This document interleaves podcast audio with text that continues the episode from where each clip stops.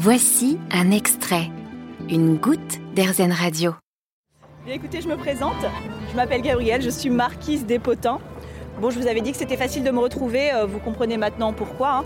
Gabrielle est guide, elle propose des visites insolites dans Paris et elle ne passe pas inaperçue. C'est vêtue d'une robe à la mode de Marie-Antoinette qu'elle parcourt les rues de Paris. Je l'ai rencontrée sur le pont des Arts, dans le premier arrondissement. La visite commence. Excusez-moi, je suis habillée à la dernière mode seulement.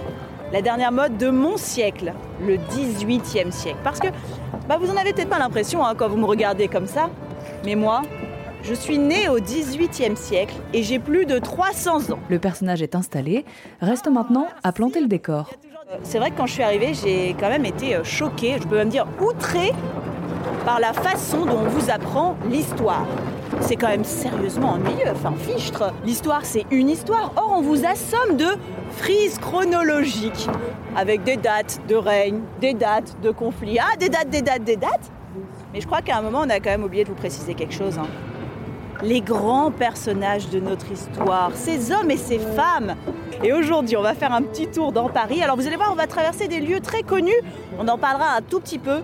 Mais on va surtout parler euh, des gens hein, qui ont occupé ces lieux. Et c'est parti pour la visite, remplie de vraies anecdotes, de celui qui a volé la Joconde à l'autre qui a vendu la Tour Eiffel, en passant par l'espiègle Voltaire ou encore Palois, c'est un homme, vous diriez aujourd'hui que c'est un génie du marketing. Il va inventer une industrie nouvelle, l'industrie des produits souvenirs, des souvenirs créés à partir de la Bastille elle-même. Des goodies, exactement. Mais vous connaissez le marketing, il y a tout un aspect produit, justement ce que vous appelez les goodies aujourd'hui. Mais attention, il y a aussi un aspect événement. Palois va organiser des événements dans les ruines de la Bastille. Et pour RZN Radio, j'ai pu lui poser quelques questions à la fin de sa visite. Est-ce qu'on a idéalisé aujourd'hui les époques précédentes? Complètement. Complètement. En fait, euh, j'ai l'impression que c'est devenu euh, aseptisé. Plus ça rentre dans les manuels d'histoire, plus il faut que ça tienne en un paragraphe. Et donc, euh, on, on passe un peu. euh, on a des sortes d'images d'épinal, hein, euh, qui passent par des chansons pour enfants, même. Dagobert qui a mis sa culotte à l'envers. Et, et résultat, on définit un roi par une chanson populaire, par le vase de Soissons. Enfin, voilà.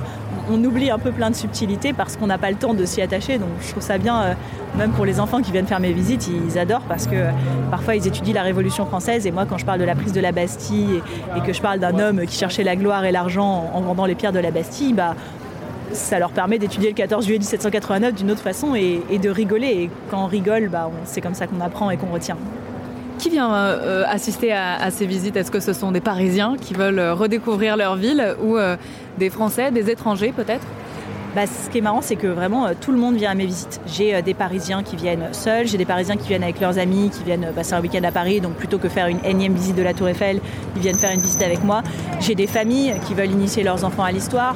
J'ai des étrangers de partout. Là, j'ai eu des gens des US Virgin Islands, j'ai des Américains, j'ai des gens de Singapour, de Hong Kong, d'Inde. Vraiment, j'ai de tout. J'ai des retraités, j'ai des groupes de jeunes actifs, j'ai des CSE qui font des visites pour leurs salariés, j'ai des entreprises qui font des team building. Ça ratisse très large, mais c'est normal parce que le potin, c'est universel finalement.